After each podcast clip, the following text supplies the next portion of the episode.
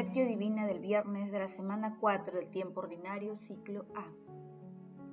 Por la entrañable misericordia de nuestro Señor, nos visitará el sol que nace de lo alto, para iluminar a los que viven en tinieblas y en sombra de muerte, para guiar nuestros pasos por el camino de la paz. San Lucas capítulo 1, versículos 78 al 79.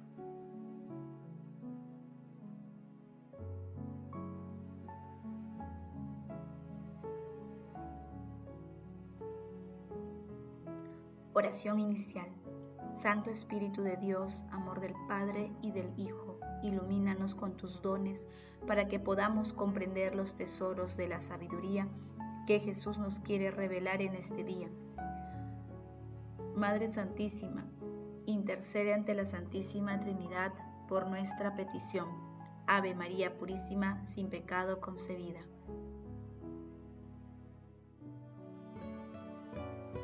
Paso 1. Lectura. Lectura del Santo Evangelio, según San Marcos capítulo 6, versículo 14 al 29. En aquel tiempo, como la fama de Jesús se había extendido, el rey Herodes oyó hablar de él. Unos decían, Juan Bautista ha resucitado, y por eso las fuerzas milagrosas actúan en él. Otros decían, es Elías y otros, es un profeta como los antiguos. Herodes, al oírlo, decía, es Juan, a quien yo decapité, que ha resucitado. Es que Herodes había mandado arrestar a Juan y lo había metido en la cárcel encadenado. El motivo era que Herodes se había casado con Heroídas, mujer de su hermano. Intentaba matarlo, pero no podía, porque Herodes respetaba a Juan sabiendo que era un hombre justo y santo, y lo defendía. Cuando lo escuchaba quedaba desconcertado y lo escuchaba con gusto. La ocasión llegó cuando Herodes, por su cumpleaños, ofreció un banquete a sus dignatarios, a sus oficiales y a la gente principal de Galilea. La niña de Herodes, la hija de Heroídas, entró y danzó, gustando mucho a Herodes y a los convidados. El rey le dijo a la joven, pídeme lo que quieras y te lo daré. Y le juró, te daré lo que me pidas, aunque sea la mitad de mi reino. Ella salió a preguntarle a su madre, ¿qué le pido? La madre le contestó, la cabeza de Juan el Bautista. Entró ella enseguida, a toda prisa, se acercó al rey y le pidió, quiero ahora mismo que me des en una bandeja la cabeza de Juan el Bautista. El rey se puso muy triste, pero por el juramento y los convidados no quiso desairarla. Enseguida mandó a un verdugo que trajese la cabeza de Juan. Fue, lo decapitó en la cárcel, trajo la cabeza en una bandeja y se la entregó a la joven. La joven se la entregó a su madre. Al enterarse sus discípulos, fueron a recoger el cadáver y lo enterraron. Palabra del Señor. Gloria a ti, Señor Jesús un verdadero profeta, el Bautista, Jesús mismo, los apóstoles después de la Pascua y los profetas de todos los tiempos lo que tienen asegurada es la persecución y frecuentemente la muerte. ¿Cuántos mártires sigue habiendo en la historia? Tal vez nosotros no llegaremos a estar amenazados de muerte, pero sí somos invitados a seguir dando un testimonio coherente y profético anunciar la buena noticia de la salvación con nuestras palabras y con nuestra vida. Habrá ocasiones en que también tendremos que denunciar el mal allí donde existe. Lo haremos con las palabras valientes, pero sobre todo con una vida coherente, que sea como un signo profético en medio de un mundo que persigue valores que no lo son o que levanta altares a dioses falsos. José Aldazábal la primera parte del texto de hoy narra la muerte violenta de Juan Bautista, víctima de una intriga pasional. Este fragmento se ubica también en Lucas y en Mateo.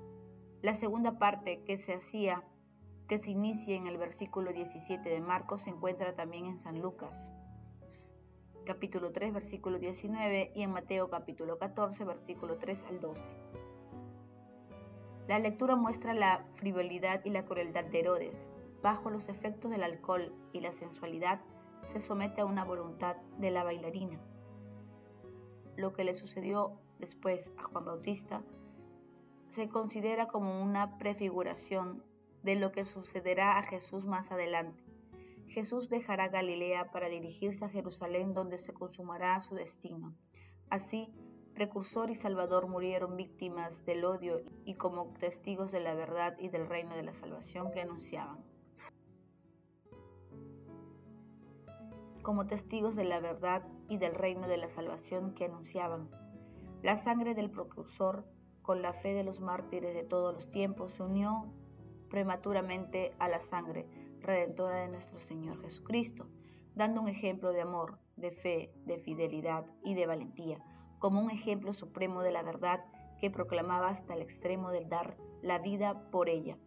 Nos dejó una enseñanza que supera el paso de los siglos, llegando a nosotros con toda su espiritualidad, potencia y belleza. Paso 2. Meditación. Queridos hermanos, ¿cuál es el mensaje que Jesús nos transmite a través de su palabra? Juan Bautista fue víctima de la corrupción, el mal que agobiaba muchos países del mundo como consecuencia de una densa ignorancia sobre la verdad que preconiza el Evangelio y también de la debilidad espiritual de algunas personas que gestionan la administración pública y privada. Como vemos, la causa central de la corrupción está en la fragilidad espiritual. Por ello, el tratamiento de dicho problema tiene que ser espiritual. En este sentido, todos estamos llamados a participar en la eliminación de este flagelo. Asimismo, en la actualidad, son muchas las personas que desean saber de nuestro Señor Jesucristo, que desean conocerlo y vivir una experiencia de cercanía plena con Él.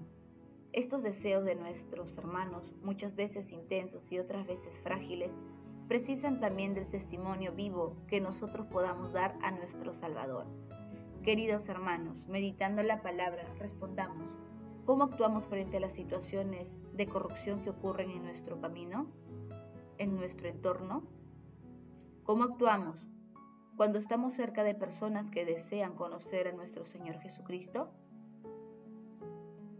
Que las respuestas a estas preguntas nos permitan contribuir a que con la gracia de Dios participemos más activamente en la lucha contra la corrupción y en las defensas de las causas justas y que solidariamente y con misericordia ayudemos a que todas las personas conozcan a nuestro Señor Jesucristo. Jesús, María y José nos aman. Paso 3, oración.